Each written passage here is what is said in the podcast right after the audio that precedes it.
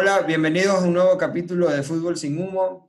Hoy estamos aquí con una charla más eh, con un protagonista del fútbol, alguien que, nos, que con sus goles nos ha deleitado y ha puesto en alto el nombre del fútbol ecuatoriano.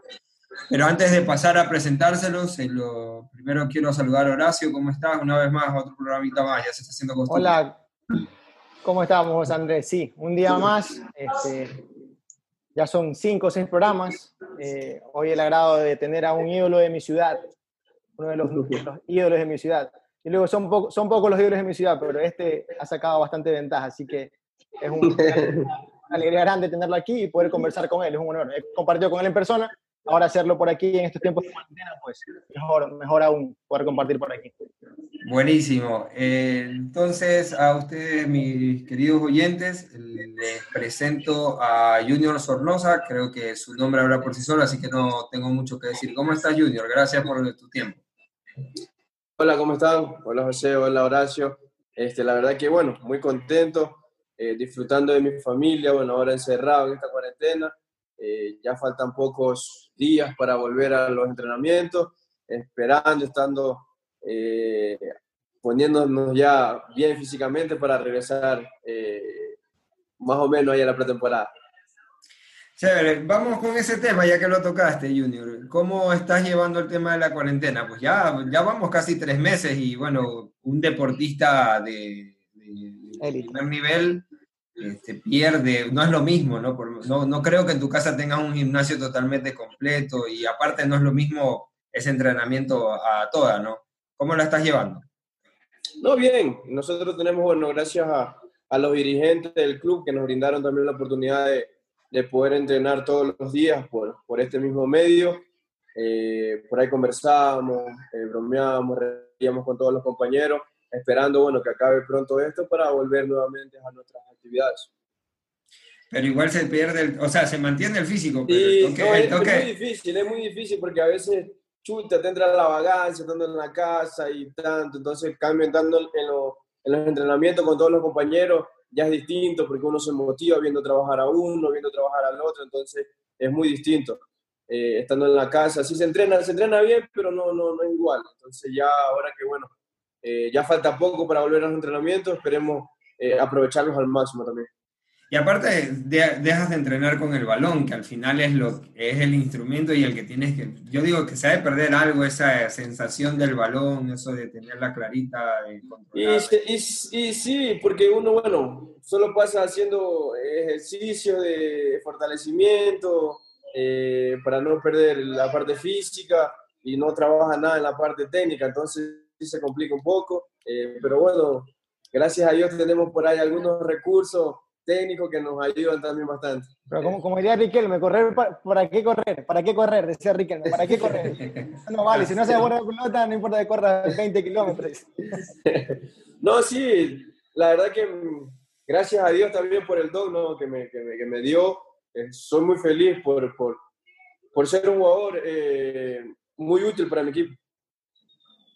Bueno, eh, Junior, yo no sé si, bueno, seguro que no lo sabes, yo también soy de Puerto Viejo, pero bueno, ya tengo mucho tiempo que no vivo por allá, pero igual visito a la familia y una vez eh, fui a ver unos primos míos y tú eras muy pelado todavía, creo que tenían como 15, tal vez hasta menos, y estaban jugando en una cancha de fútbol y me acuerdo que a uno de esos primos le dije, uy, ¿quién es ese man que está que la mueve durísimo? Y dice, no, ese man, ese, ese man, ese man ya va inferiores, me, me decían así, ¿no? Lo cual era una gran novedad, pues, ¿no? Y pues sí, la verdad que ya desde esa época yo podía saber desde una cancha sintética de Puerto Rico que la movía bastante. Eh, eres un mediocampista con hartísimo gol, tienes casi 73 goles en clubes. Eh, eh, a pesar de que siempre has jugado de 10 y siempre tienes esa habilidad de periodizar el área, cuéntanos un poco eh, si es parte de tu motivación, es algo de lo que te piden los, directores técnicos, ¿Cómo, ¿cómo, manejas eso de tener, porque para ser eh, un, un, mediocampista tienes muchísimo gol. Sí, bueno, eh, bueno, tuve la oportunidad de tener técnicos que me, que me exigían muchísimo, me exigían llegar al área, me exigían pisar el área, y, y, eso es lo que me llevó a mí a convertir eh, muchos goles en el fútbol ecuatoriano, internacionalmente también me ayudó muchísimo. Eh, y la verdad que, bueno, me siento muy contento jugando en esa posición porque, bueno, soy útil para, para los atacantes y también para los defensores. Entonces, eh, siempre trato de dar lo mejor, siempre trato de, de exigirme al 100% para que podamos ganar todos los partidos que sean posibles. Y cuéntame una cosa, ya que hablas de esos entrenadores en inferiores, en tus inicios, cuéntame un poco sobre tus inicios. Tú en Puerto Viejo en sí no, no, tuviste, no estuviste en liga, no estuviste en un equipo profesional. Creo que, no me equivoco, pasas de Cristo Rey para las inferiores de Independiente del Valle. Eh, Cristo Rey, para, que- Cristo Rey, para, para poner un poco de contexto, Cristo Rey es una escuela de fútbol en Puerto Viejo, o sea, no es más que eso. Entonces pasas a Independiente del Valle. Cuéntanos un poco de eso. Sí, bueno, exactamente. eh, al profe León Pincay, que fue el que me dio la, la oportunidad de poder entrenar, porque yo pasaba eh, en el estadio, porque mi papá trabaja ahí. Entonces, bueno, yo iba con mi papá al estadio y solo pasaba jugando pelota. Entonces no tenía nada que hacer y mi papá un día le dijo al profe eh, que si yo podía entrenar con él y él, bueno, me- me, dio esa oportunidad de, de poder entrenar eh, y después fui demostrando eh, todas mis cualidades y después ya me, me solté, jugaba con gente más grande, eh, jugué una copa del diario también con, con dos, tres años menor eh, y me ayudó muchísimo para toda mi carrera, me ayudó muchísimo porque ya me iba eh, eh, como rozando con todos esos, esos jugadores más grandes. Y cuéntame una cosa, decía Riquelme que, que, este, que la, que, los que en las inferiores si no mides metro noventa y si no eres corpulento, como que no te prestan mucha atención. ¿Cómo, ¿Es esto cierto o cómo, lo, o cómo lo llevaste? ¿Lo encontraste por talento? ¿Qué hacías? Porque igual tampoco eres un jugador demasiado, de, muy físico, ¿no? Creo que más destacas por otro lado, pero en inferiores es difícil, ¿no? No, te cuento que, que, bueno, yo tuve que tomar hormonas de crecimiento, eh, inyectarme porque yo era muy chiquito, era muy flaquito. Eh, El, el Messi cuando- ecuatoriano. y cuando yo tenía como 12, 13 años comencé a, a tomar este, hormonas para crecer y me ayudó un poco, no tanto, pero me, me ayudó un poquito. Este, y, y después fui fortaleciendo la- la- las cosas que necesitaba y, y- y bueno, pude agarrar cuerpo que, que me ayudó muchísimo eh, independiente porque fue donde hice todas mis inferiores. En tus clubes, eh, para repasarlos rápidos, pero vamos a seguir un rato más como Independiente, son Independiente del Valle, ahí debutas y has tenido una larga carrera y creo que más carrera hiciste. Está el Pachuca, que tuviste a un paso ahí corto. Está Fluminense, donde tuviste bastante tiempo. Corinthians, y luego ahora estás en Liga de Quito. Cuéntame sobre Independiente, ¿cómo fue llegar allá? Hemos entrevistado, bueno, estuvimos con Efraín Mera, que, que también pues, eh, ahora último también es uno de los, de los jugadores importantes de Llegó a, Independiente del cubrir, Valle. llegó- llegó a cubrir la posición de Yubino. Sí, justamente en el partido, en el, el capítulo con Efraín lo conversamos, que lo habían casi que llevado a él a cubrir el, el espacio que tú habías dejado. Y, y este, pero bueno, ¿cómo, cómo, ¿cómo fue? O sea, ¿cómo fue llegar a Independiente del Valle? Llegas muy chico, este, y, y, y- cómo llegas al primer equipo. Cuéntanos un poco de eso. Bueno, cuando yo llego eh, a Independiente fue porque yo tuve una convocatoria a la selección del Ecuador Sub-15 por medio de Ramón Mera Luna, que bueno, yo estudiaba en el Manaví Tecnológico y el hijo de él ya había tenido un, un pasaje para jugar en la selección del Ecuador. Entonces él hizo una buena relación con Javier Rodríguez, que era el técnico en ese entonces, eh, y, le dijo que tenía un jugador que era de Puerto Viejo, que si lo podía probar. Entonces, como en ese entonces estaban probando todos los jugadores de- del Ecuador para, la- para las preselecciones del Ecuador sub-15, eh, me dio la oportunidad de yo ir a entrenar eh, y, y la verdad que fue una experiencia muy linda porque me vio un empresario de Guayaquil que se llama Marcos Zambrano y él fue el que me llevó a Independiente. Estando en la, en la preselección del Ecuador sub-15, eh, él me habló con mi papá, eh, compró el pase y me llevó para Independiente, que fue eh, algo muy motivante para mí porque nunca había salido de mi casa y, y la verdad que era el, el chico más feliz de, de la vida. Eh, Independiente, desde esa época ya era lo que es ahora. No, no, no, no. Independiente no tenía complejo, Independiente no tenía eh, una cancha estable donde entrenar. Este, nosotros entrenábamos eh, por el puente 7, no sé si conozcan acá en Quito. Sí, sí, sí, sí. Eh, Entonces, eh, entrenábamos por allá, a veces nosotros teníamos que coger bus, eh, a veces nos bajábamos del bus y no pagábamos, ya los, los choferes, los que cobraban ya nos conocían, porque eh, muchas veces nosotros íbamos en el bus y, ya no pagábamos, entonces ya no nos paraban a veces para, para, ir a los entrenamientos, entonces a veces se nos complicaba. Y, y bueno, conversábamos con, con todos los, los, chicos que vinieron con nosotros, porque fuimos cinco jugadores que vinimos en ese entonces, eh, y justamente en ese año que nosotros vinimos salimos campeón. Independiente en las inferiores nunca había salido campeón, y cuando nosotros llegamos, bueno, gracias a Dios, gracias a todo el esfuerzo que hicimos, pudimos salir campeón. Horacio, tenías una pregunta. Sí, o sea, lo que te quería preguntarte era si cuando o sea, tú pasas a Independiente por la, por la preselección, o sea, te ven en la preselección del Ecuador y ahí pasas a Independiente. O sea, como que Independiente fue tu primer club. Exacto, o sea, cuando yo estaba en la preselección, como te digo, llegó Marco Zambrano a ver jugadores, a mirar, porque él es un empresario, entonces llegaba a ver jugadores y entonces en ese entonces me vio a mí y bueno, conversó conmigo, eh, habló con mis papás y, y, bueno, ahí tuve la oportunidad de, de pasar una semana en Guayaquil y después venirme para, para Quito a, a incorporarme Independiente. ¿Y ahí en Puerto Viejo dónde jugabas? Antes, antes de irte, o sea, tu equipo antes de, Independiente. ¿Cuál fue tu equipo en Puerto Viejo antes de Independiente? Cristo Rey, yo pasé por Cristo Rey. ¿Jugabas para Cristo Rey? Ajá, yo jugaba para Cristo Rey. Eh, pero, o sea, no jugué nunca profesional porque Cristo Rey jugaba ascenso, jugaba esas cosas, pero yo nunca jugué. Eh, jugué solamente las inferiores, sub-12, sub-campeonatos barriales, esas cosas. Barriales, claro. Ajá, entonces ahí yo era, yo era seleccionado también de Puerto Viejo, de Manaví, eh, y, también me fue muy bien. Dejé eh, la Copa del Diario, como te digo, que me fue de la mejor manera porque jugué con tres años menos, que inclusive, el presidente de la Federación Deportiva Manaví este, no, me, no me quería dejar jugar. Eh, mi papá tuvo que firmar un documento donde, donde mi papá autorizaba que yo, si me pasaba algo, si me lesionaba o, o algún cosas por el estilo, mi papá era el responsable. Entonces, eh, para mí era una motivación, o sea, jugar con chicos más grandes, eh, saber que tenía el respaldo de mi papá era algo... algo ¿Qué, categoría, ¿Qué categoría era esa Copa del Diario? Era, si mal no recuerdo, era sub-14. Y tú tenías 11 años. 11 años. Ah, tres años. Y era tres años de diferencia y aparte tú eras pequeño. Y, aparte que era una ratita, yo me decían, me decían zorro viejo a mí. Zorro viejo. Ah, yo, me acuerdo, yo me acuerdo de ese zorro viejo, para, para, que, para que sepan algo. Este, bueno, tú sabes, Coque, que uno de mis mejores amigos, eh, Nano, Nano, ah, Nano, Nano, jugaba con Junior. Nosotros somos un año mayor a Junior. Y Nano siempre me decía, loco, el equipo juega súper bien. Dice, pero hay un man, dice que este man va a ser profesional. O sea, me dice, tú es que no lo vas a dudar.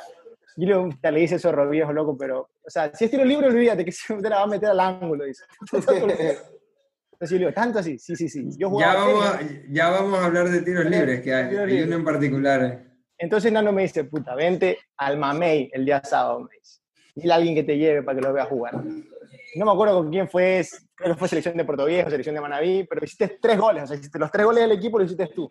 Y fue creo que un tiro libre, una jugada que te llevaste como a cuatro, yo me quedaba como loco. Entonces yo, al pasar el tiempo, obviamente ya uno no, sigue eso porque uno, cada, uno va por su camino, somos niños. Claro. Cuando ya veo que, que comienzas a, a, el portovejense comienza a sobresalir en, en, Independiente del Valle, no me dice, ese era.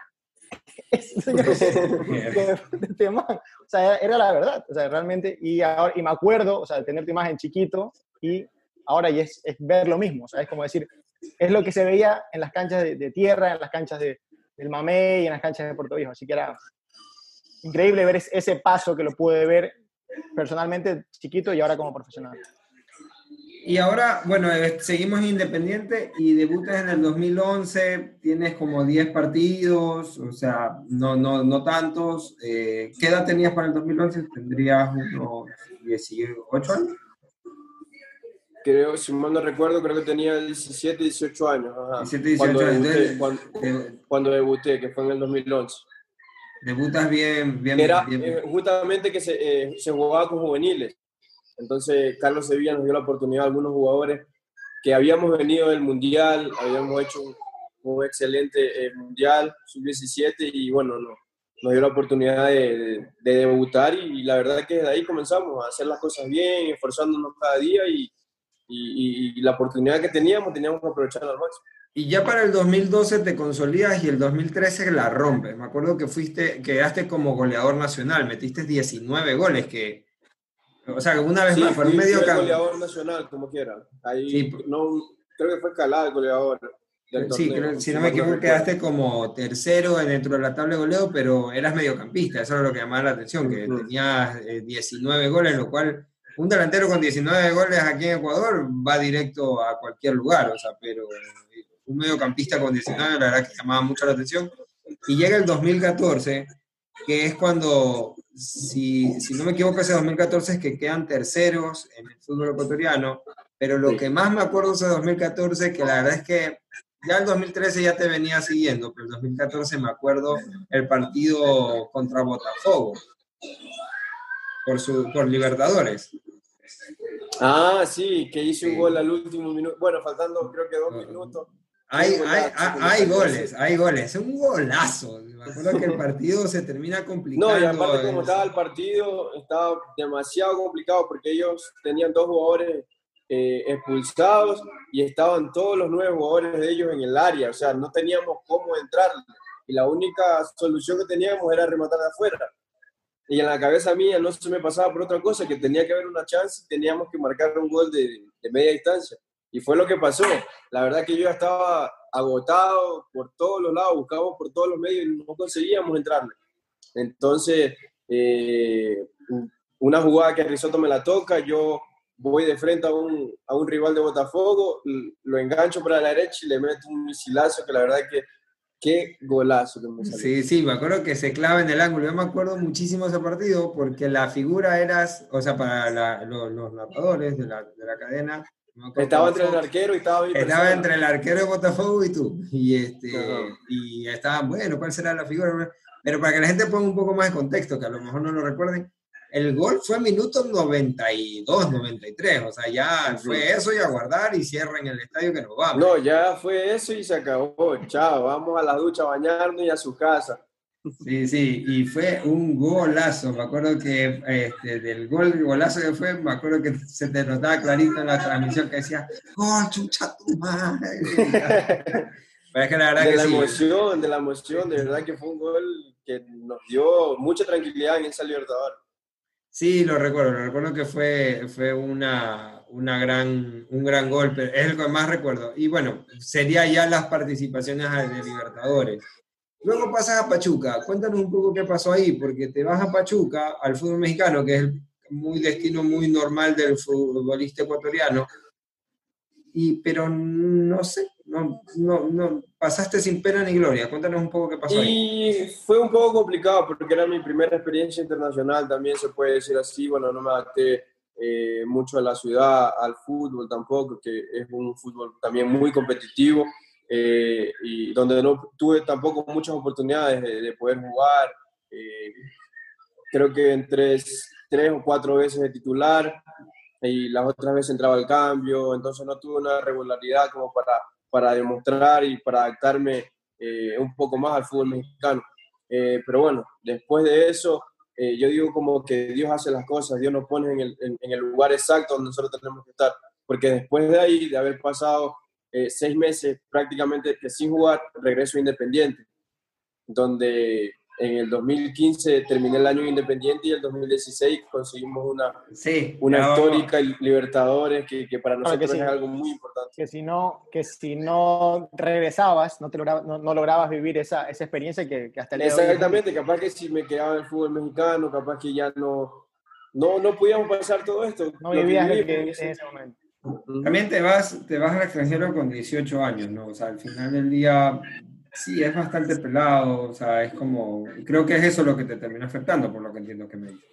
Y sí, creo que sí, como, eh, bueno, yo había pasado ya también por, por, por, por experiencias muy bonitas también en fútbol ecuatoriano, haber marcado también eh, goles importantes, goles estando entre, los, entre los goleadores, era un jugador ya tipo reconocido para cualquier equipo eh, y me daba muchas responsabilidades de seguir marcando, entonces eh, quizás, como te digo, no me dieron continuidad y, eso fue lo que me afectó bastante también. Y luego, como tú dices, regresas en 2015, tienes una temporada, bueno, cierra, creo que te, te sirve para recuperarte en lo futbolístico por no haber jugado, una temporada normal. Luego llega ese 2016, donde Independiente del Valle, debido a la tragedia que sufrió el Ecuador con el terremoto, sobre todo en nuestra provincia de Manabí, se vuelve el estandarte nacional de la solidaridad, el mismo hecho de que, bueno, comienzan a, jugar bien en Libertadores, comienzan a tener eh, momentos históricos, el, la misma política de Independiente del Valle de donar su taquilla con tal de que la gente asista para, para la gente que fue afectada por el terremoto. Eh, lo hace ese año el equipo el 2016, que un, tal vez un, un año que querramos borrar de la historia del Ecuador, para ustedes es un año importante y aparte se vuelven el equipo del Ecuador, en definitiva. Creo que en ese momento no había un ecuatoriano que no los quisiera, o sea, y, y comienza la Libertadores. Y en octavos de final, le voy a preguntar, ¿cómo se siente eliminar al River de Gallardo. Hoy por hoy es muy difícil, eh, son pocos los que pueden decir yo al River de Gallardo. No, bueno, eh, como te digo, cuando yo regresé fue en el 2015, que justamente estaba el profe Pablo Repeto, que ahora está en Liga también, y estábamos nuevamente eh, compartiendo cosas, cosas muy importantes. fue él quien, que me dijo, regresa para acá, que te vamos a dar la oportunidad de que nuevamente cojas tu ritmo, para que te pongas nuevamente en un nivel muy importante y bueno, fue lo que pasó, porque en el 2016 cuando empezamos la pretemporada, la empezamos con todo eh, y tuvimos esa, esa pre-libertadores que, que, a nosotros nos motivó mucho cuando eh, me acuerdo muy bien que, que este, nos marcan un penal al último minuto y Guaraní se lo come. Entonces ahí como que nosotros ya íbamos soñando en llegar a esa final, en que, que, que capaz que esa iba a ser la final de nosotros, iba a ser la Libertadores de nosotros. Entonces eh, pasamos momentos muy difíciles, pero muy, eh, a la vez muy, muy alegres para nosotros, porque eh, de haber pasado un terremoto a, a, donar todas las taquillas que nosotros podíamos, con los partidos que hacíamos de local, ayudar a las personas, para nosotros era, era una motivación extra. Saber que nosotros podíamos ayudar, ayudar con un granito de arena nos motivaba muchísimo más. Y, me, lo imagino, sentirte parte, a, veces dicen que uno quiere sentirse parte de algo en la historia y pues tú puedes decir que lo hiciste no solo desde lo futbolístico, sino de ayudar a la gente, ¿no? Pero cuéntame el partido. Tengo, una imagen de ese, de, ese, de, ese, de ese día, cuando te sacas la camisa, no te la sacas, te dan la camisa y dice yo de aquí no me voy. Cuando realmente la gente en Puerto Viejo estaba desconcertada, o sea, literalmente había gente que decía no podemos seguir aquí, esto está mal, se veía todo negro y tú sacas esa camisa, me acuerdo que hasta la posteé y dije, la verdad, es un gran mensaje y de la forma que se dio como independiente ayudando al Ecuador con la taquilla, tú, tú siendo protagonista, un portavejense de cepa, y haciéndolo así, o sea, fue, fue mucho orgullo, ¿verdad? Eso sí fue algo que... Sí, como te digo, o sea, para nosotros era una motivación saber de que, que bueno, había pasado una, una, cosa que nosotros nunca nos, nos esperábamos que, que pasara, que fue el terremoto, y cuando Independiente eh, lo, lo, dio público a nivel nacional, para nosotros fue muy importante saber que nosotros, como jugadores dentro de la cancha, podíamos hacer alguna cosa para ayudar a la gente que, en realidad no necesitaba. Entonces, para nosotros era, como te digo, una, una, motivación extra. Saber que nosotros podíamos ganar ese partido, podíamos clasificar y el próximo partido que tuviéramos en el local, eh, nuevamente el Ecuador se podía unir y podíamos recaudar eh, fondos para que la gente eh, pueda salir adelante. Entonces fue lo que pasó, o sea, era, era algo maravilloso para nosotros, era motivación, era prestigio para nosotros, entonces fue algo, algo increíble para todos nosotros. Y volviendo a la parte futbolística, te, te, enfrentas contra el River de Gallardo y no era un River cualquiera, tenía entre ellos, para los que no recuerdan, a, a Barovero, un, tal vez de, de, los mejores arqueros que ha, que ha habido en Latinoamérica en los últimos años, a, de Alessandro que había vuelto a, a River. Eh, Lucas Alario. Alario, tenía a Mora, tenía Alonso, tenía Lucho Fernández, Poncio, el Maidana, Maidana el, Balanta también estaba, el colombiano, que también muy buen central. Y se enfrentan contra este Independiente del Valle y que lo conversábamos en la entrevista con Efraín Mera, que cada vez que lo hacen menos parece que se agiganta. Me acuerdo que para ese octavos de final la gente hablaba de que River era sumamente favorito, de que no había forma que se quede fuera, que Independiente del Valle era un equipo sin historia, que, no, que tenía un buen proceso, lleno de juveniles, que de ley pasaba de River. Y no fue así. La verdad que dieron tremenda sorpresa. Acá en Quito ganan 2 a 0. Me acuerdo que ese año también fue el año del Angulo, que estaba también tocado ese año. Estaba finito, estaba finito. Estaba finito, pero era un equipazo, y llegaban por todos lados a velocidad, con esa forma de jugar de respeto de mucho a, a pelar contraataque. Pero cuéntanos tú, ¿cómo fue esos dos partidos con River? ¿Cómo los viviste? Bueno, para nosotros, como te digo, era muy importante saber que nosotros estábamos en nuestra casa eh, y con el actual campeón, porque River era campeón eh, de la Libertadores 2015, entonces para nosotros era como que eh, esta es la oportunidad para nosotros mostrarnos ante el mundo, eh, mostrar de qué estamos hechos. Entonces, eh, la verdad que, bueno, ese partido fue muy complicado, muy complicado, porque jugamos contra el campeón en octavas de finales de la Libertadores, que, bueno, que nadie daba un centavo por nosotros y nosotros lo dimos todo, lo dimos todo, lo luchamos. El partido, bueno, el local fue, fue distinto el que jugamos allá, porque, bueno, ellos con su gente, con, con su estadio nos, nos hicieron sentir eh, que nosotros éramos visitantes, nosotros defendimos todos los 90 minutos, pero bueno, gracias a Dios pudimos clasificar, que fue lo más importante. El nombre de Ascona para los hinchas de River es recordadísimo. que ese partido no, no, no, no le iban a no, no, no, no, le hacían ni porque siguieran jugando cinco horas más, no le hacían gol. Sí. Y luego viene, eh, visitan México, eh, van a Pumas a ese estadio gigantesco, creo que también es el estadio de los más grandes que hay en toda América. Y, y el partido allá se les complicó terriblemente. Parecía que... Ahí, no, te cuento que ahí, ahí ya se, se, nos fueron todas las ilusiones de, de poder seguir en, en, la competición, porque aquí habíamos quedado 2 a 1. Entonces, si ellos ganaban allá 1 a 0, ya prácticamente quedábamos fuera iban como 15 minutos, 17 minutos el primer tiempo y ya íbamos perdiendo 2 a 0. En el segundo tiempo, para remate, nos expulsan a Ayala. Entonces se nos vino todo a, en contra de nosotros. Eh, pero bueno, tuvimos, tuvimos tranquilidad necesaria, eh, supimos eh, manejar el balón en un estadio muy complicado.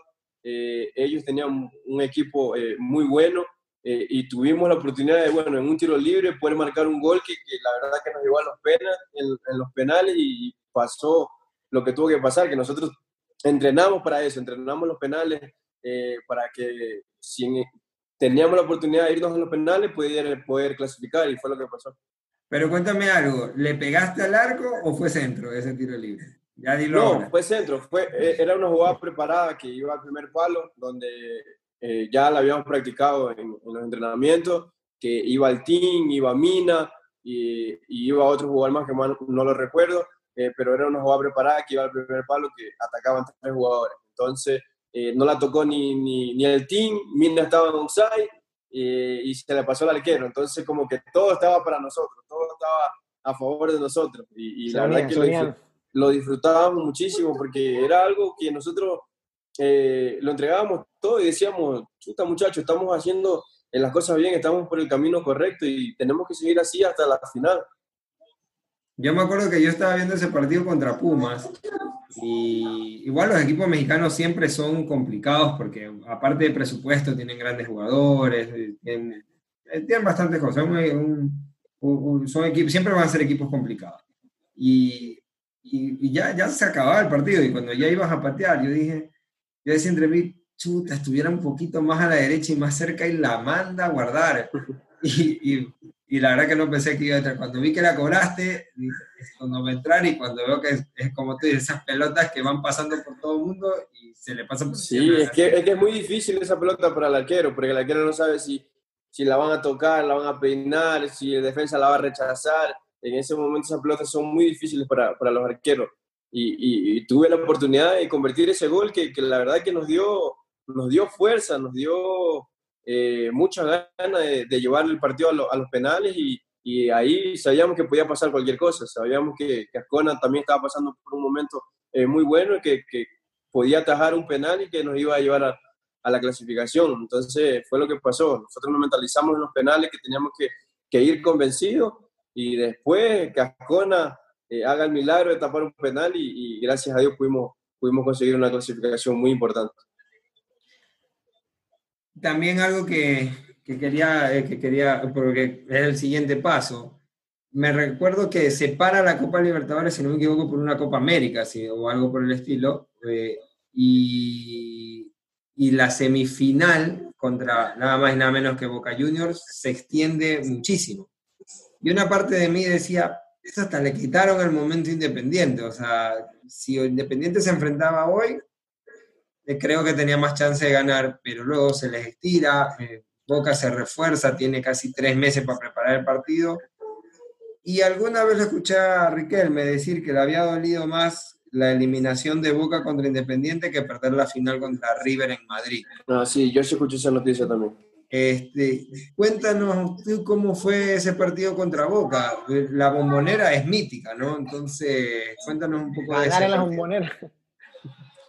Y la verdad que, bueno, eh, habían comentaristas argentinos que prácticamente ya nos, hacían eliminados sin haber jugado el partido. Y fue donde yo di una declaración eh, fuerte para los medios argentinos, eh, que la verdad que para mí era muy, muy importante dar esa entrevista, porque eh, los partidos se juegan y los partidos se ganan, los partidos se clasifican. No se ganan antes, no se ganan de afuera, no se ganan de la televisión, se ganan en la cancha. Entonces, para nosotros fue algo muy importante haber callado eh, tanto en el partido contra River, tanto con el partido contra Boca, porque hicimos las cosas bien, nos merecimos clasificar y bueno, fue lo, lo, lo, histórico que conseguimos, ganar la bombonera que no es, ganar en la bombonera que no es fácil eh, y, nosotros lo pudimos hacer con todo el esfuerzo posible. Y, no, y aparte en la bombonera ganaron con supremacía, no fue que fue un resultado como con River, que se, o sea, con, bombonera te ganaron 3-1, 4-1, algo así, ¿no? O sea, fue un resultado más abierto, ¿no? Ganamos 3 a 2, pero aquí en casa ya vemos. Ah, claro, 3 a 2. Sí, sí, en el global, exactamente. Pero global bien, lo llevábamos con mucha ventaja de goles, entonces tenían que hacernos 6, 6 goles para que ellos pudieran clasificar. Claro, para poder pasar. Entonces, y aparte que, que, que Aparte que en ese partido tapa Orión, que no sé qué tiene con los equipos ecuatorianos, pero también tiene un, capítulo eh, eh, especial, con Liga de Quito también, que le regaló un gol interesante y también le está regalando un gol a usted. Eh, bueno, entonces, y jugar en la bombonera es tan pesado. Bueno, hay la declaración de tu compañera en ese momento, Nina, eh, que decía que la bombonera no temblaba, ¿no? Yo creo que declaraciones para meterle, para meterle candela al partido. Pero es verdad, la bombonera tiembla, es tan pesada. ¿Qué, ¿Qué, estadio te pesó más, el de arriba o el de No, sí se siente, sí se siente, se siente. jugador que diga que no siente entrando a la cancha de la bombonera es porque está mintiendo. Entonces, en lo personal a mí eh, sí me pasó que, que, bueno, yo entré nervioso el partido porque, bueno, eh, jugar en un estadio tan histórico, eh, con un estadio lleno, eh, contra un rival muy difícil, ¿quién no entra nervioso? Entonces, nosotros sabíamos que, bueno, teníamos un gran equipo como para, para sacar un resultado positivo y, y, nosotros parecíamos que cuando marcábamos los goles parecía que nosotros éramos locales porque manejábamos la pelota como que estuviéramos en, la casa de nosotros. Y la verdad que nos, llenaba de mucho orgullo eh, hacer las cosas bien y, representar a nuestro país, que era lo más importante en ese momento. Sí, como lo dijo Horacio, el partido contra Boca fueron inmensamente superiores. No fue como con River. Con River sí la pasaron mal, pero acá. controlaron, controlaron los dos partidos, de inicio a fin nunca se sintieron como, como, diciendo, puta, nos podemos quedar. Siempre estuvieron como diciendo, no, estamos bien, estamos llevando bien el partido. No, nosotros siempre tuvimos la convicción de que nosotros en cualquier momento pudiéramos hacer un gol que nos diera mucha tranquilidad en el partido. Eh, ellos nos marcaron un gol a los cinco minutos eh, por la presión que estaban poniendo, porque claro, eran locales y tenían que, con su gente tenían que empujarlo y tenían que hacer sentir a la localía, pero nosotros tuvimos esa tranquilidad, esa madurez ya de, haber pasado partidos también anteriores que nos dieron mucha experiencia para enfrentar esa clase de partidos. Entonces, para nosotros ya era una, una costumbre de tomar gol eh, y no bajar los brazos. Nunca desmayar, ¿no? Que ya no hicieron gol, aquí nos van a meter tres, cuatro, cinco. No, siempre tuvimos esa, esa fuerza, esa, esa convicción de que en algún momento nosotros con la velocidad que teníamos con los jugadores por rápido y el team también que estaba pasando por un buen momento, eh, sabíamos que, que, en algún momento podíamos hacer un gol. Y era lo que pasaba en todos los partidos. Eh, justo le preguntaron hace pocos días, creo que fue Roberto Bonafonte, una entrevista con Team Angulo y le preguntaron cuál era su gol más, que más le había gustado. Y él dijo que el que le hizo a Boca en Quito, los deja conversando a los defensas, o sea, hace un movimiento y los dos defensas se quedan mirando, conversando. Me recuerdo muy bien, me recuerdo muy bien que él, él, hace un movimiento así medio extraño y se lo lleva para acá. Y, bueno, como, como te digo, estaba pasando, todo, todo el equipo en sí estaba pasando sí. por un momento colectivo muy bueno. Que sí, en definitiva ese equipo tenía eh, en puntos altísimos, tenía a Mina, tenía al Kunti Caicedo, lo tenía en un momento, creo que fue el mejor año de Ascona, uno de tus mejores años, Risotto también estaba súper claro. Orejuela, Cabeza, Cabezas y, y, y, lo, y, los dos ángulos estaban, pero embalados. Sí, la verdad que fue un. No, un como te digo, nosotros eh, más estábamos enfocados por, por la Libertadores que por el propio campeonato ecuatoriano que, que pudiéramos descender. Nosotros no estábamos pensando en el campeonato si descendíamos, no descendíamos, si nos iba bien, nos iba mal. Estábamos 100% enfocados en lo que eran los Libertadores y, y la verdad que nosotros como jugadores nos sentíamos muy orgullosos por todo el trabajo que estábamos haciendo. Y luego llegó la final con Atlético Nacional, que la verdad que ahí sí, Atlético, ese Atlético Nacional sobre todo era una máquina de fútbol. Y, y sí, creo que ahí, no, ahí sí fueron, en los dos partidos fueron inferiores a lo que podía a lo que era Atlético Nacional. No, sí, sabíamos que, bueno, que ellos también tenían buenos jugadores, tenían jugadores de velocidad, tenían casi las mismas características de los jugadores de nosotros. Eh, nos complicó muchísimo aquí en Quito. Nos complicó muchísimo porque la velocidad de ellos también eh, nos complicó y el partido de Colombia ya la presión, sabían que ellos tenían que, que, bueno, hacer respetar su localidad. Nosotros también hicimos un buen trabajo, lastimosamente no pudimos marcar un gol que nos diera mucha tranquilidad. Sí, buenísimo. Eso, esa Copa Libertadores te sirve a ti para dar otro paso al extranjero en el cual ahora sí creo que te eh, parecer el, el, portugués y el portugués y la y Brasil y la y la caipiriña te vino mejor que, que los que los tacos, que el tequila y burrito. esas cosas, y el burrito. Porque, en cambio en Brasil, en Brasil sí, bueno, te, eh, te, fue muchísimo mejor. Eh, sí, con esas Libertadores eh, tuvimos, como te digo, mucho más visión para cualquier equipo, eh, ya sea de Sudamérica, sea de, de, de, Europa o sea de cualquier país. Eh, para nosotros, la Libertadores sabíamos que era una vitrina, o sea, era una puerta a, a que, que, los equipos se fijen en los jugadores que, que, justamente que llegaran a la final, porque fue lo que pasó. La mayoría de nosotros los jugadores fuimos vendidos para tal lado. Me acuerdo que Mina fue para River, Cabeza fue para Atalanta, eh, Angulo, Angulo ya se fue para España, el otro Angulo fue para Argentina, para Argentina entonces Punti, la mayoría fuimos vendidos, Ascona se fue para Paraguay, entonces sabíamos que era una Libertadores que nos podía dar vitrina a todos nosotros y, y, y tuve la oportunidad de ir a Brasil a encajar como que a la perfección a ese, a ese fútbol que mis compañeros para mí fueron una pieza fundamental en toda mi adaptación al fútbol brasileño. Sí, porque te vas a Fluminense y te vas tú y Orejuela, si no me equivoco al mismo tiempo. Sí, vamos juntos a Fluminense, ajá. Eh, Corrieron suertes distintas porque a ti te fue mucho mejor de lo que fue Orejuela. Orejuela regresa rápido al país, pero tú sí tuviste mucho rato por allá por... Eh... Sí, bueno, tuve la oportunidad, como te digo, de adaptarme también. Me, me, adapté porque fui con toda mi familia también y eso, eso te ayuda, te ayuda bastante. Eh, y mis compañeros me ayudaron muchísimo en el portugués porque yo los primeros días no entendía absolutamente uh -huh. nada eh, eh, y se me complicaban los entrenamientos cuando el profe hablaba y hablaban rápido. Entonces uno, uno chuta, ¿qué es que está diciendo este man? Entonces teníamos compañeros que con señas nos, nos ayudaban, eh, hablando despacio también nos ayudaban. Entonces eh, fue una adaptación muy linda para todos nosotros. ¿Y cuál, eh, dentro de Fluminense, eh, qué tal te fue, o sea, en lo personal, qué es lo que más recuerdas de ese, de ese paso por ahí? Bueno, Fluminense tengo re muchos recuerdos muy lindos, muchos, muchos.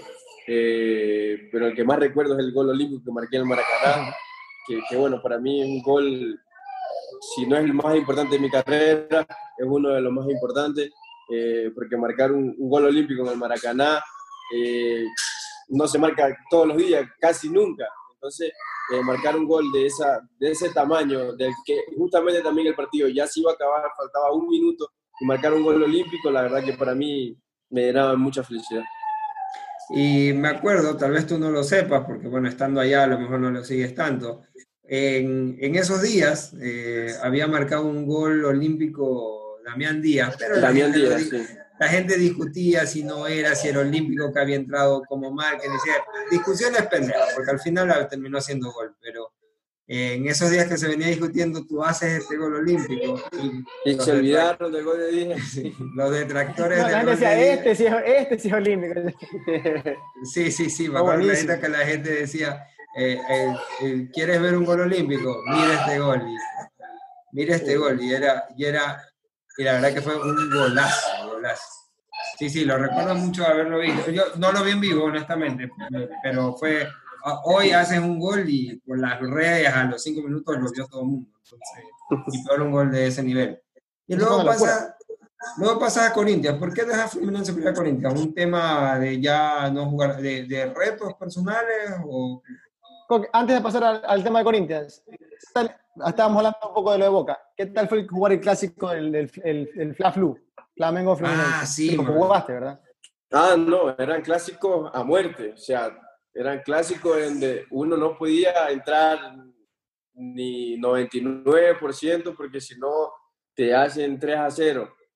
Eh, nosotros eh, sabíamos que podíamos perder cualquier partido contra cualquier rival eh, pero menos contra Flamengo. Eran partidos eh, a morir y se ganaba todo, dinero, premio, eh, prestigio de la ciudad, porque Río, cuando gana Flamengo, cuando gana Fluminense, es fiesta. Entonces, sabíamos que teníamos todo para poder festejar y ganamos muchos clásicos, ganamos, ganamos finales también. que la verdad que nos, nos llenaban de mucho orgullo a todos los compañeros, porque también tuvimos muchos compañeros jóvenes también, que recién estaban empezando y, era algo muy, muy motivante para nosotros. Y en compañeros de Fluminense, ¿alguno que recuerdes en particular? Porque igual el fútbol, el fútbol brasileño vota cracks, pero a, cada fin de semana. Entonces, ¿tú así como algún compañero en particular? No, sí, recuerdo muchos. Eh, a Julio César, que ahora está en gremio, que es el arquero. A Richarlison, que bueno, que ah, es seleccionado. Está en el Everton. Ajá, exactamente. Eh, Wendell también que está en el Sporting. Eh, Wellington Silva, que fue un compañero muy importante para mí porque él me ayudó muchísimo con, con el idioma, él me enseñaba palabras, me enseñaba cómo tenía que, que, hablarlas, porque no es lo mismo eh, escribirla o, o, hablar que, que, tomar ese acento, ¿sabes? Ese, ese acento eh, brasileño, donde tienes que, que, que, adaptarte. Entonces Wellington fue una persona muy importante para mí que me ayudó muchísimo en, todo ese aspecto. Chévere. Bueno, ahora vamos al tema de Corinthians. ¿Cómo así cambias a Corinthians? ¿Por un tema de reto personal? Igual también te vas a otro grande del fútbol, te vas a uno de los grandes del, del, fútbol. Y, bueno, son propuestas que a, que a, uno le llegan y, y, uno como jugador tiene que, que bueno, ver por lo, lo, lo, mejor, ver lo mejor para tu familia, económicamente, entonces eh, tienes que ver todos esos aspectos. Y para mí era un, un, una oferta puta muy buena para mí, para mi familia. Y, bueno, gracias a Dios también fue un año en Corinthians, fue muy bueno porque salí campeón, pudimos conseguir cosas importantes para el club y la verdad que muy feliz también. Lastimosamente tuve que salir porque llegó un nuevo entrenador eh, y el entrenador pidió jugadores en, en mi posición, tuvieron que salir también jugadores que ya habían pasado en el equipo, que son ídolos del equipo, también tuvieron que salir porque el técnico eh, no los quería, entonces eh, tuvimos que salir algunos jugadores, la mayoría de los jugadores que jugamos en el 2019 ya no, ya no jugamos en el 2020. Y en el 2019 te enfrentas a Independiente del Valle. ¿Cómo fue esa semifinal? El cachorro, la, Mera, cuando la contamos, la cuenta y le brillan los ojos. No sé si a ti te pasa lo mismo. ¿Qué tal, no, no, a, mí me llena de mucha a mí me llena de mucha tristeza, eh, porque yo no, yo no jugué el partido que jugamos en, en Brasil. Yo no, no, no, no, tuve la oportunidad de entrar. Eh, el profe hizo otro, otro esquema donde él iba a ser un poco más eh, ofensivo, pero no, no, no, no, no nos ayudó mucho porque ellos nosotros esperábamos que Independiente se fuera a replegar eh, atrás y, pasó lo contrario. Ellos salieron a presionar y entonces fue un partido muy distinto en el que nosotros habíamos trabajado durante la semana. Eh, y nos complicó muchísimo, nos ganaron 2 a 0 y prácticamente la llave ya estaba prácticamente que cerrada. Pero y acá en Quito la cosa, bueno, eh, también lo conversábamos en su momento, eh, en Quito la, el partido Corinthians apela, creo que al final por juego siempre fueron menos que Independiente, pero Corinthians acá en Quito apela a su, a su casta, a la categoría que tenía sus jugadores y lo complicó un millón. Sí, la verdad que sí, sabíamos que bueno, que iba a ser prácticamente un partido muy difícil, muy difícil por la altura, eh, por venir con un resultado adverso. Eh, entonces para nosotros era muy complicado poder ganar 3 a 0 con un rival muy difícil como era Independiente porque estaba pasando por un momento muy bueno. Entonces nosotros veníamos con la mentalidad así de, de poder ganar de una diferencia de 2 a 0 que nos llevaran a los penales eh, y ahí, bueno, podía pasar cualquier cosa, pero lastimosamente ellos nos convirtieron dos goles que prácticamente sentenciaron la, la clasificación a la final. Sí, bueno, en un momento del partido sí parecía que estaban muy cerca, como que Independiente no se le daban Sí, te cuento que estábamos, cuando estábamos 2 a 1, eh, si marcábamos un gol más, clasificábamos. Entonces nosotros teníamos que tener mucha tranquilidad porque si nos esperábamos, eh, ellos nos podían marcar un gol y bueno, tuvimos esa, esa mala suerte también porque ya faltaban pocos minutos también y ya teníamos que, que tirar todo el fuego al asador para, para ver si podíamos conseguir por lo menos un gol más que nos diera la clasificación y en vez de hacerlo, Independiente no, no nos hace el gol. Entonces, prácticamente nos liquidaron en, ya eso, es lo lindo del fútbol, sea profesional o sea amateur, o sea contra tus panas. Cuando haya partido se va a acabar, ya no hay táctica, ya no hay nada. Es, que ya no, a matar. Ya tienes que tirar toda la leña al asador para ver qué, qué mismo se puede hacer. Pero lastimosamente no, no, no, no nos dio. Y ahí también estuviste un equipo bastante interesante. Está Mauro Boselli, si no me equivoco. Mauro Boselli, Wagner Love. Wagner Love, que también... Casio, que, es el, que fue el Mundial con Brasil. Wagner, que es seleccionado brasileño también, que fue el Mundial con Brasil. Eh, Gil, que también es seleccionado de Brasil, jugó las eliminatorias pasadas. Ralph también, que es seleccionado brasileño, que jugó también eh, eliminatorias con Brasil. Entonces teníamos un equipo muy competitivo, jugadores de mucha experiencia eh, y, yo aprendí muchísimo de esos jugadores, me ayudaban muchísimo dentro del campo y, la verdad que ahora lo pongo en práctica aquí en, Liga. Ah, y bueno, sí, la verdad que es súper interesante. Mm, ahí haciendo el recorrido has pisado y has ganado en canchas importantísimas como el, el, Monumental de River, el de Boca, ganaste en México en el estadio de, de, la, Universidad del UNAM, me has ganado, eh, o bueno, has hecho grandes presentaciones, no siempre has ganado, pero has salido ganador. También el, el Maracaná, que tal vez el tercero o cuarto estadio más famoso del mundo, el Arena Corinthians, que bueno, yo no lo conozco ahora, pero dicen que es una maravilla, se lo ve en la televisión. No, es un estadio europeo, el Arena Corinthians es un estadio prácticamente que europeo. La verdad que la hinchada, más que todo, eh, si no, estás bien, la hinchada te, te, mata, pero si estás bien, el equipo anda bien, eh, en todos los partidos encuentras 48 mil, 50 mil personas, que, la verdad para nosotros es impresionante. Y un estadio que en infraestructura se lo ve maravilloso, la verdad que parece un centro comercial, incluso más que un estadio. Y prácticamente es como un centro comercial porque adentro tiene todo, tiene tiendas, todo. Tienda, tiene para comprar camisas del equipo, tiene cosas de restaurante, de todo, todo, todo, prácticamente que es un shopping, solo que con gradas y, y ves el partido. Y cancha. Buenísimo. Bueno, y ahora vienes a Liga de Quito. Eh, cuéntanos, eh, bueno, eh, está Repeto, que ha sido uno de tus entrenadores que por lo que veo más te ha marcado. ¿Te vienes por él o porque la o, cuál fue la, por qué la razón de venirte? ¿Él te pidió? ¿Cómo lo hicieron?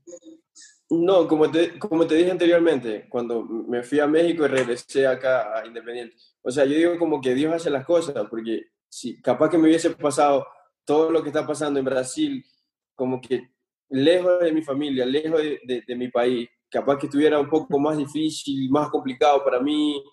Entonces yo digo como que como que Dios hace las cosas, o sea, Dios me pone en el lugar donde yo tengo que estar y, soy feliz, soy feliz porque cuando yo conversé con, con mi representante que yo podía regresar al, al, al, fútbol ecuatoriano, él estaba como que no, no te regreses, mira que aquí tenemos también alguna propuesta, te puedes ir a, a otros equipos aquí mismo eh, y puedes seguir tu carrera. Y, y, y, yo conversé con mi esposa, conversé con, con mis hijos, y yo le dije, si quieres regresar a Ecuador, mire que tenemos esta oportunidad de regresar a, a Quito, donde, bueno, vamos a tener la oportunidad de estar en la altura, nos podemos adaptar un poco más, vamos a tener selección, vamos a tener eliminatoria, yo quiera que nos vaya bien para poder ser tomado en cuenta.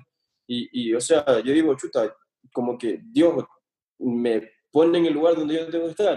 Estando aquí nos agarra la pandemia a todos, que en donde no podemos eh, hacer nada. Entonces, eh, es muy difícil para todos, eh, pero bueno, soy feliz con mi familia. Chévere. Y, y, una pena, bueno, obviamente esta pandemia es una, una, tristeza para todos, pero, pero este año el campeonato parecía tener un nivel pero interesantísimo, porque teníamos un MLL que está con un equipazo, y bueno, estaban comenzando todos, Barcelona no se queda atrás, Independiente viene siendo campeón de la Sudamericana, y Liga tiene nombre por nombre en el, en el, en el libro por libra, tiene un equipo, pero creo que, o sea, que es superior a todos juegas ahora con Antonio Valencia, criticado, ¿no? Un refer en la cancha nadie lo puede discutir, un referente del fútbol ecuatoriano eh, y con toda la experiencia que él se maneja, pero en el camino también hay un montón de jugadores más, como el mismo Rodrigo Aguirre, que tiene experiencia internacional, tú tienes experiencia internacional. Hay una gran camada, hay un gran equipo ahí. ¿Cómo se, ¿Qué tal se siente jugar con todos ellos? ¿Está buena la relación o, o les pueden los egos? No, no, no nos llevamos súper que bien todos, todos nos llevamos súper que, que, bueno, que la verdad que compartimos cosas importantes. Eh, justamente no arrancaba el campeonato y nosotros ya teníamos que jugar la Supercopa eh, contra el fin y, la verdad que bueno, no, nos ayudaban muchísimo porque era el primer partido prácticamente oficial que íbamos a tener eh, con todos los compañeros. y la verdad que bueno, ya teníamos un ritmo muy importante de haber jugado Libertadores también, de haber ganado 3 a 0 a River, eh, fuimos a San Pablo y perdimos 3 a 0. Eh, estuvimos aquí con Barcelona, que tuvimos la suerte de Gavarini también, que tapó ese penal y, y, pudimos ganar 2 a 1. Entonces ya veníamos con un ritmo importante. Lastimosamente pasó lo que pasó, pero, pero bueno, sabemos que en algún momento tenemos que regresar y, y ponernos al 100% nuevamente para, para que Liga esté donde tiene que estar. Tocaste el tema selección. Eh, ¿Cómo te ves ahora? Porque bueno, al final del día en la selección no te has terminado de consolidar, en tu, justamente en tu posición creo que es donde más competencia hay. Y lo que pasa es que es muy difícil porque capaz que los entrenadores no juegan con un enganche, entonces para nosotros como, como, número 10 es un poco difícil porque ellos tienen otro esquema, otro, eh, histórica, otra estrategia, entonces nos complica muchísimo, pero eh, no nos baja los brazos. En lo personal a mí no me baja los brazos de poder estar ahí, consolidarme, poder llegar a un mundial, que, la verdad que sería lo más importante. Históricamente la, la, selección después de Alex Aguinaga se, se, mantuvo jugando siempre con extremos y dos delanteros, no, no, jugaba con enganche. Y yo siempre decía que el cambio que había ahora en, en federación iba a darle más chance a jugadores como tú, que, que, que siempre la han estado buscando y que se estaban buscando jugadores de buen pie. Seguramente. Sí, bueno, está, Juanito también, está Miller, está Mena. Bueno, que tenemos eh, capaz que eh, características diferentes, pero bueno, somos en las mismas posiciones. Eh, que podemos ayudar en alguna u otra eh, manera. Y tenemos que, bueno, adaptarnos. Si, si le toca al que le toca estar, pues subar la camiseta, que, a la selección se va a subar la camiseta. Yo, otra cosa, tenerlo a Valencia de, de compañero, un referente. ¿Positivo, negativo? Ah, positivo, positivo, porque consiguió lo que consiguió gracias a todo su esfuerzo y nosotros como compañeros tenerlo ahora eh, con nosotros es de mucha motivación, es un ejemplo para nosotros. Eh, conversamos y, y, es como que estuviéramos conversando así, eh, con, con, como que estuviéramos conversando aquí con nosotros. Entonces, él es una súper buena persona, se lleva bien con todo el mundo, bromea con todo el mundo y es lo que nos hace a nosotros un grupo eh, muy unido, nos hace un grupo eh, muy fuerte dentro y fuera de la cancha. Cuéntame una cosa, y el Mundo Liga, si bien eh, es, uno de los equipos grandes del Ecuador, ¿cómo, cómo, ¿cómo te sintió llegar a un equipo que tiene tanta repercusión, sobre todo en la capital? Hay, bueno, Independiente del Valle, sin hacerlo menos, eh, no es tan mediático, ¿no? Pero en cambio Liga, una declaración de Esteban Paz, algo que pase con Liga, siempre es muy mediático, como con, con Barcelona. ¿Cómo, ¿Cómo se siente eso estar ahora en un equipo en el que cualquier cosa se hace noticia? No, la verdad que nosotros como jugadores eh, nos hace sentir muy bien saber que nosotros tenemos un hinchada que nos apoya eh, todos los 90 minutos porque lo han demostrado eh, y nosotros dentro de la cancha intentamos hacer las cosas bien. tenemos que, que, ser profesional dentro y fuera de ella para que no podamos dar de qué hablar. En lo personal yo no soy jugador indisciplinado, no me gusta dar de qué hablar, siempre voy con, con, con, mi responsabilidad del caso para que, para que pueda hacer las cosas bien. Y la verdad que el grupo que hemos, que hemos eh, formado este año es muy bueno. Dios quiera que, bueno, que podamos volver pronto y poder disfrutar de, de, del fútbol que estamos en, en, buen nivel. ¿Y cuál es el, el, objetivo de ustedes este año con Liga? ¿Le ¿Van a pelear, bueno, suponiendo que si jugamos los tres campeonatos, Copa Ecuador, este, Liga Pro y Copa Libertadores, ¿cuáles son, ¿cuál es el objetivo? o no lo han definido todavía? Bueno, nosotros tenemos prácticamente dos o tres equipos eh, en un buen nivel que, que, prácticamente que podemos pelear todo. O sea, podemos pelear campeonato nacional, podemos pelear Libertadores. Eh, con el equipo que tenemos, si nos mentalizamos, yo creo que podemos, podemos conseguirlo. Entonces está en, está en nosotros eh, mentalizarnos, en, en, hacer las cosas bien y, y, y darnos ese apoyo necesario con todos los compañeros para poder conseguir cosas importantes para el club. Ok. Eh, y este nuevo proceso de la selección, no, no te voy a preguntar por el tema de federación, porque al final ustedes los jugadores no es como que necesariamente tienen algo que ver ahí, pero, pero ¿cómo te sientes con esta nueva, es, todo esto que está pasando alrededor de la selección, Jordi Cruyff, eh, todo esto? ¿Cuál, cuál es tu, cuál, bueno, son, son nuevos ciclos que se vienen. O sea, son nuevos ciclos y nosotros como jugadores eh, tenemos que estar preparados para, para, para, cualquier circunstancia. Capaz que ellos vienen con otra modalidad de juego, donde nosotros como jugadores tenemos que adaptarnos rápidamente al, al esquema que, que, ellos pueden traer. Entonces, eh, en, tanto en el equipo como, como en la selección tenemos que tener una, adaptación rápida para que eh, ellos puedan eh, trabajar mucho más fácil en parte ya más específica y, y, dentro de la cancha hacer las cosas bien. ¿Y has tenido algún acercamiento con Jordi Cruyff o el equipo de la selección o el equipo que está manejando? No, con Jordi no he tenido, pero sí he tenido con Antonio que hemos estado conversando, eh, ha estado pendiente de cómo estábamos, entonces nos hace sentir importante para que en algún momento, pues, eh, si Dios permite, podamos eh, estar ahí dentro de la selección y poder consolidarnos Seguramente estabas dentro, bueno, no sé si convocado, pero sí seguramente considerado entre la lista de jugadores que estuvieron revisando para, para la primera convocatoria de eliminatorias. Que hubiera sido increíble comenzar así. Claro, no se pudo saber porque ya... Sí, lastimosamente con todo esto no, no sabíamos. Entonces, pero eh, muy tranquilo, la verdad, muy tranquilo, esperando que pase todo y ojalá que, que, que pase muy, muy pronto para que nosotros podamos disfrutar de lo que más sabemos.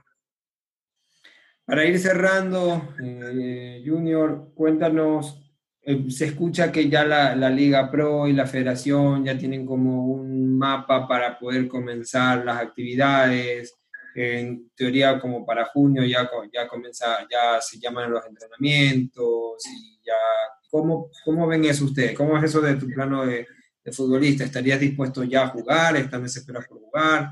¿Están con miedo? ahora que regresaron en la liga inglesa, jugadores como Kanté dijeron, yo no regreso. O sea, entonces hay, y hay otros como Virgil van Dijk que dicen, yo ya quiero jugar. Entonces, ¿cuál es tu posición sobre ese tema? De... O sea, es que es muy, es muy difícil porque siempre va a haber contra, va a haber pro. Entonces, eh, a uno como jugador sí le da, sí le da miedo, le da temor. Eh, pero, pero bueno, es nuestra profesión. Eh, doctores luchan día a día contra contra todo esto, policías pasan en las calles luchando contra todo esto, entonces eh, es muy difícil darte una respuesta así exacta, como que, como que no, no voy a entrar, porque es mi trabajo, o sea, personas que dan su vida por, por, porque esto se vaya rápido y nosotros pues eh, gracias a Dios tenemos la oportunidad de estar en casa, pero en algún momento también tenemos que, que salir a buscar ese, ese, pan de cada día. ¿Y eh, ya tienen en liga alguna fecha para volver a los entrenamientos o algo así como tentativo? Bueno, dieron prácticamente que el 8 de junio, creo que para todos los equipos, que ya lo dio, creo que la, la Liga Pro también ya está, ya está todo enterado, entonces nosotros también ya tenemos esa información de que el día 8 ya tenemos que, que, que presentarnos, entonces ya eh, mentalizarse, mentalizarse en que, bueno, que, que, si Dios quiera pueda pasar esto eh, lo más rápido posible y poder disfrutar. Junior, no sé, Horacio, ¿alguna, ¿tienes alguna otra pregunta más o ya vamos a ver? Bueno, dimos un buen repaso de tu carrera, realmente eh, te conozco, sé cómo es la persona que eres, eh, chévere poder conversar contigo. Para cerrar de mi parte, te quería preguntar nomás, ¿cuál es el mejor tenedor que has tenido en tu carrera? El que tú dices, puta, este, con este me, me, me sentí a gusto, me siento a gusto, este más sacó lo mejor de mí. ¿Cuál es tu mejor entrenador? Bueno, he tenido muchos entrenadores que, la, en la verdad me han ayudado muchísimo, como Carlos Sevillas, eh, Alexis Mendoza, el colombiano también, eh, Javier Rodríguez, que fue el, entrenador que, bueno, tuve en la selección, eh, la selección inferior en el Ecuador, eh, Pablo Repeto, que para mí eh, ha sido una persona muy importante en toda mi carrera, porque fue la persona que, me recuperó, se puede decir así, de haber tenido unos seis meses sin jugar, a, a, a venir a, a, retomar mi ritmo futbolístico. Eh, la verdad que yo me quedo con Pablo Repeto por, por todo ese, ese apoyo y por todo ese, ese aprendizaje que me ha, me enseñado. Y tuvo mucho que ver con esta última llegada a la Liga de Quito, si no me equivoco. Sí, la verdad que sí, tuve comunicación con él y, y con el asistente, entonces son muy buenas personas, como te digo, esperando eh, aportar mi granito de arena para que el equipo pueda conseguir cosas importantes. Y otra más, este, tu mejor compañero en cancha, que tú dices, con este de aquí me entendí como, como, como quería. O sea, este era con el que mejor me, me sentí dentro de una cancha. ¿Cuál, ¿Cuál, fue o cuál es? Bueno, me, me, yo como jugador, como enganche, me he sentido bien porque a veces tengo jugadores rápidos por, por fuera que, que me ayudan en, con mis características, eh, pero el Team Angulo ha sido uno de esos que me, me prácticamente eh, destrozábamos a cualquier defensa igual Daniel Angulo también, que cuando estuvimos aquí en Independiente también eh, hicimos un gran trabajo, entonces es difícil escoger, uno. poner una balanza, pero he tenido momentos muy lindos eh, compartiendo con, con, ellos. Chévere, buenísimo. Justamente era la misma pregunta que yo quería hacerte, a ver, y me imaginaba por ahí que iba a ser con el team, creo que no sé cuántos jugaron juntos, pero se entendían como que hubieran jugado juntos desde la cuna verdad que era, era, era bien interesante verlo jugar, sobre todo en esa Libertadores del 2016. Esos extremos volaban, esos extremos. Ese, sí, era, ese, era, un avión. Julio Angulo, cabeza, era como que te miraban y ya sabían que la bola iba a ir, que ellos tenían que correr, que la bola les iba a llegar.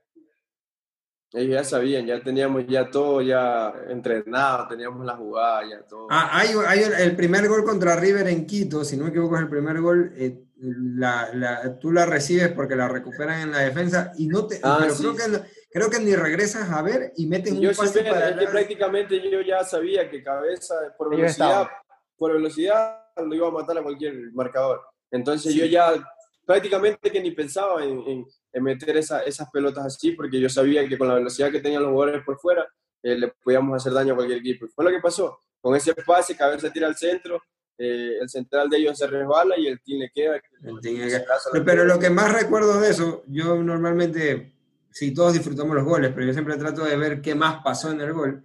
Y es que Poncio te tenía súper bien marcado, pero en esa, como la pelota de la pierden rápido, te da esa, ese espacio pequeño que se necesita para meter el pase que arme toda la jugada. Y, la que... y qué bueno, ahorita tantos, tantos videos que hay, tantas, tantas cosas, tanto que hay para estudiar a los rivales.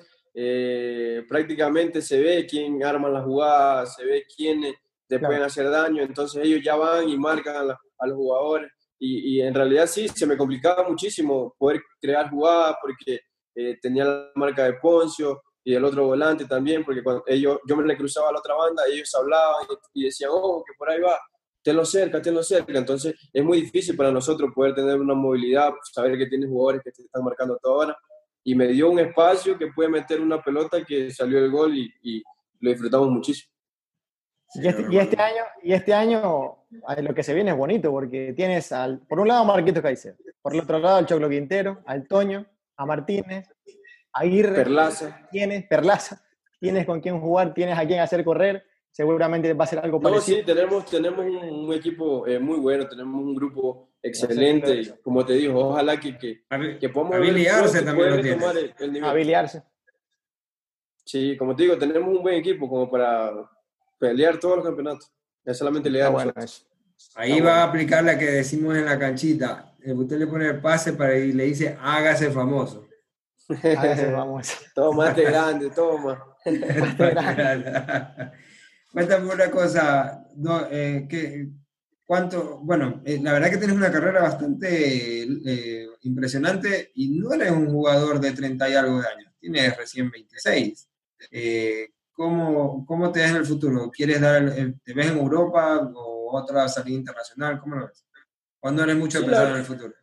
No, la verdad que sí, uno siempre está eh, pensando en cosas importantes. Eh, voy a esforzarme muchísimo para que se me abran eh, muchas puertas más y si es Europa, muchísimo mejor.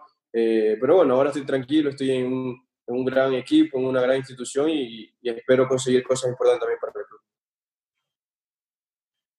Bueno, Junior, te agradezco por tu tiempo, la verdad que, que hemos disfrutado, la verdad que se dice fácil las cosas que has logrado hasta ahora en el fútbol y como te digo, las canchas donde has ganado, los partidos que has jugado, te dicen fácil, pero los que amamos el fútbol soñamos con pisar la, bombonera y, y- y jugar un partido ahí, como tú lo jugaste, o como lo jugaron contra River, eh, jugar en el Maracaná. Así sea, ir a ver un partido y tú has disfrutado esas mieles del fútbol, la verdad que eh, uno, uno de esos tocados del fútbol que uno, que uno admira hasta así, eh, en todas estas cosas. Nos vamos con unas cuantas preguntas que siempre le hacemos a todos nuestros invitados. ¿Tu jugador favorito ecuatoriano? Puede ser histórico, puede ser un compañero tuyo. ¿Cuál es tu jugador favorito? Alex Aguinaga. Alex Aguinaga.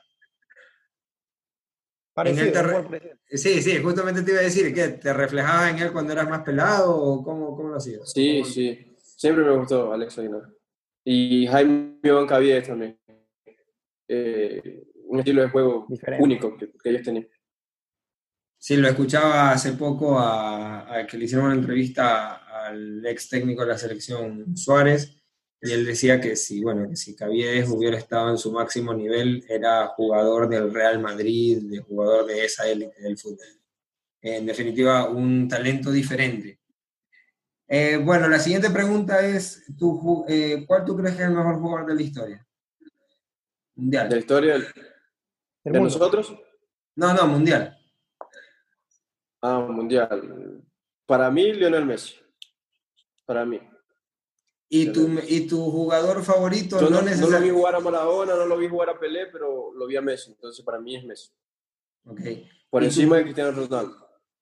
Y tu jugador favorito, eh, que no necesariamente tiene que ser Lionel Messi. Por darte un ejemplo, para, para Horacio, Lionel Messi es el mejor de la historia, pero su jugador favorito es Forlán.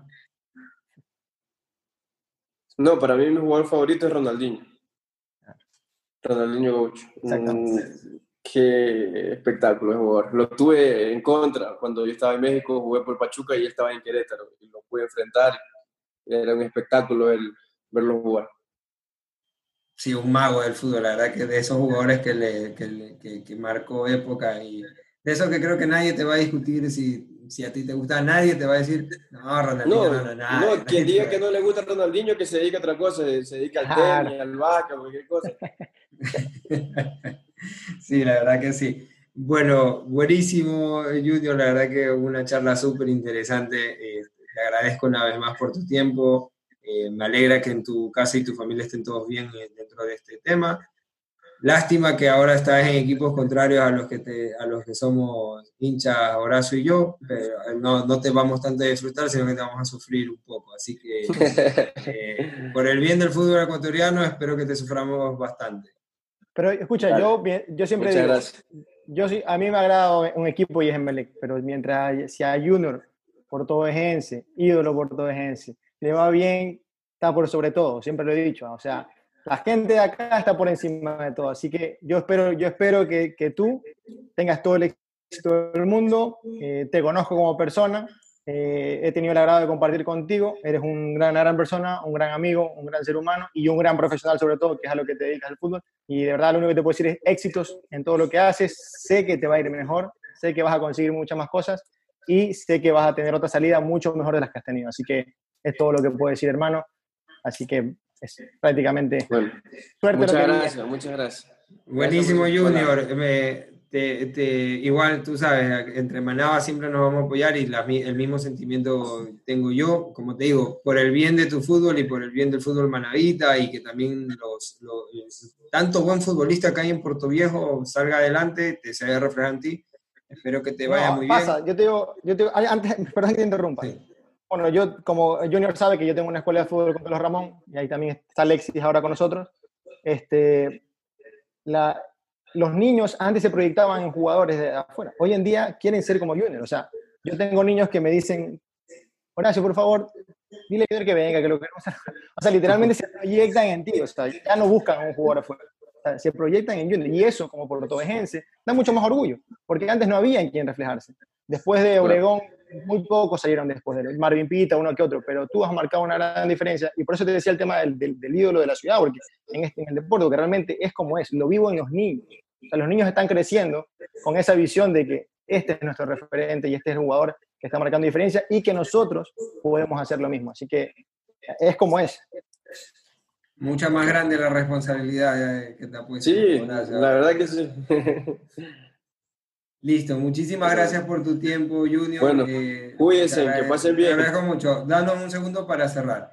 Eh, bueno, esta fue la charla con Junior Sornosa. Ha sido súper amena, casi una hora, y bueno, les agradecemos por haberla escuchado. Seguramente se verán muchos reflejados en, en uno de nuestros referentes del fútbol ecuatoriano, con su gran trayectoria, sobre todo a nivel de clubes eh, en, en toda Latinoamérica. Les agradezco una vez más por habernos escuchado. Eh, como saben, estamos en nuestras plataformas de Spotify, de Apple, de Google Podcast y también estamos en YouTube, donde nos podrán ver. Eh, espero que, que nos sigan escuchando y que esta, estos capítulos que estamos haciendo sean parte para, ayudar, para ayudarlos a llevar este tiempo en casa y que nos puedan seguir escuchando. Una vez más, gracias Horacio, gracias Junior por el tiempo y nada más, señores. Esto fue Fútbol sin Humo, donde la actitud jamás está en juego.